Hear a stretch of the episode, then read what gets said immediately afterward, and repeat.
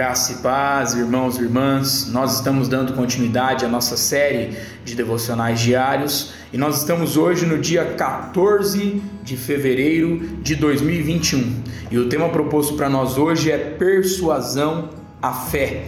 E o texto base ele se encontra lá em Atos, capítulo de número 28, versículo de número 23 ao 24, que nos diz assim: Vieram em grande número ao encontro de Paulo. Então desde a manhã até a tarde, lhes fez uma exposição em testemunho do reino de Deus, procurando persuadi-los a respeito de Jesus, tanto pela lei de Moisés como pelos profetas.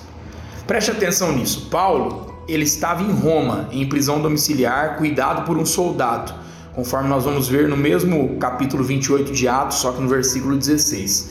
Mesmo assim, ele continuou fiel e responsável em relação ao seu chamado e ao seu ministério. Embora fisicamente cansado, Paulo foi tocado pelo desejo das pessoas de ouvir a mensagem do Evangelho. Ela era sobre Jesus, porém, Paulo, falando a judeus, baseou a sua mensagem na lei de Moisés e nos profetas. E fez isso desde a manhã até a tarde, ou seja, todo dia ele buscou pregar essa mensagem. É admirável ver homens e mulheres de Deus doando-se para servir ao mundo com o Evangelho. A recompensa eterna está garantida por Jesus.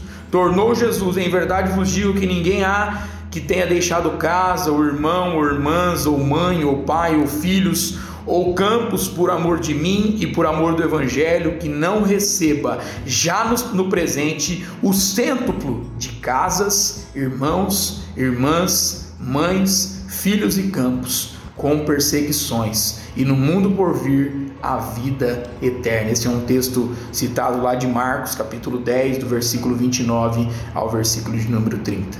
Que a nossa oração hoje seja: Senhor Jesus, mesmo nos momentos de cansaço, renova a nossa fé para que possamos continuar fiéis e responsáveis com relação ao teu chamado sobre e através de nós.